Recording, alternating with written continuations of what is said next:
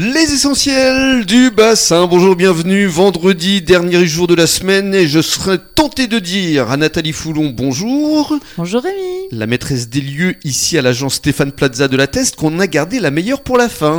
Oh, merci Rémi. C'est un petit peu ça quand même. Mais vous vouliez me faire pleurer Rémi, non? Bah, en fait, il y a une certaine Lucille qui est face à moi. Bonjour Lucille. Et oui, c'est moi. Bonjour Rémi. Et Lucille n'est autre que la fille de Voilà. Nathalie. Non, c'est ma lumière, hein, Lucille, euh, avec deux ailes pour mieux prendre son envol dans la vie. C'est comme ça que j'ai décidé de ce prénom. Lucille, en fait, c'est Lucille, euh, ma fille aussi. Et Dans la chanson aussi, là. c'est tout à fait, tout à fait. Et en fait, c'est ben, c'est ma lumière, c'est ma vie, c'est mon amour, c'est euh, c'est ma raison de vivre, euh, c'est mon essentiel. Merci Mounette pour cette déclaration. Et alors, ce qui est formidable, c'est que vous allez euh, travailler justement ensemble parce qu'elle n'est pas là Oui. par hasard. Elle va euh, avoir un rôle au sein des agences Stéphane Plaza. Alors, tout à fait. Donc, il faut savoir que dans son parcours professionnel et euh, d'étudiante, je pense qu'elle vous expliquera ça mieux que moi tout à l'heure, elle a eu un rôle essentiel lorsque euh, j'ai ouvert l'agence d'Andernos-les-Bains, puisque pendant son année de césure, elle s'est occupée de l'entièreté de l'ouverture à mes côtés. Et puis, euh, elle est venue euh, me rejoindre pour ce rachat qui était euh, pas forcément euh, prévu et ça date de très peu de temps. Donc, euh, je lui ai dit, écoute, comme tu as su faire à Andernos-les-Bains, tu vas faire à la teste de bûche, tu viens rejoindre euh, maman et son équipe. Alors, bon, elle a un autre destin, elle vous en parlera aussi. Mais en tout cas, pendant ces six mois, elle va venir un petit peu en renfort et nous donner euh, tout son professionnalisme et euh, sa lumière et sa bonne humeur. Alors, on va lui donner la parole à Lucille parce que Lucille, je connais bien ta maman, je connais Et bien oui. ton papa aussi, Et parce oui. que c'est Lucille Chauvet-Foulon, Exactement. et tu connais bien mes enfants, Hyper bien. que ce soit Alexandre ou Maxime. C'est la famille. Et voilà, on est en famille.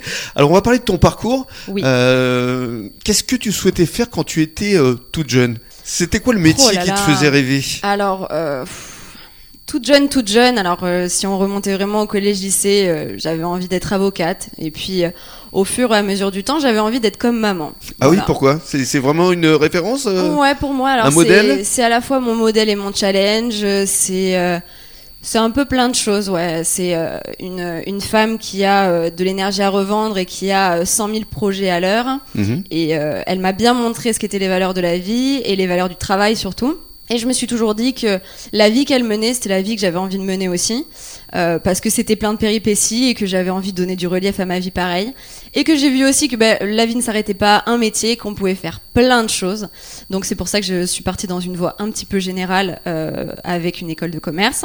Mhm. Euh, voilà, donc Mais j'ai vu que tu avais fait des études Oui. dans l'ostéopathie animale. Alors j'ai travaillé pour donc juste après mon, mon master 2 en fait, hein, Ouais. je suis rentrée euh, en tant que business développeur, donc développeur d'affaires, développer les stratégies d'entreprise en fait si tu veux, dans un groupe d'écoles d'ostéopathie, à la fois humaine et animale. Donc j'ai travaillé Mhm. pour développer cette structure. D'accord, parce que je connaissais pas du tout qui l'ostéopathie animale. Et oui, ça se fait. Il y a des écoles pour ça. Il y en a même trois. euh, il y en a même trois à Bordeaux d'ailleurs. Mhm. Donc c'est encore plus que ça. J'ai vu, alors tu me dis si je me trompe, diplômé de Kedge Business School. Absolument. Ça, Alors c'est euh, énorme, hashtag fierté là pour le coup. hein. Ah ouais, ouais, j'avoue que c'est cool. J'ai bien travaillé. Ben alors euh, tout sur l'impulsion de maman aussi. Euh, j'ai décidé après mon bac de faire euh, une classe préparatoire euh, HEC en fait pendant deux ans.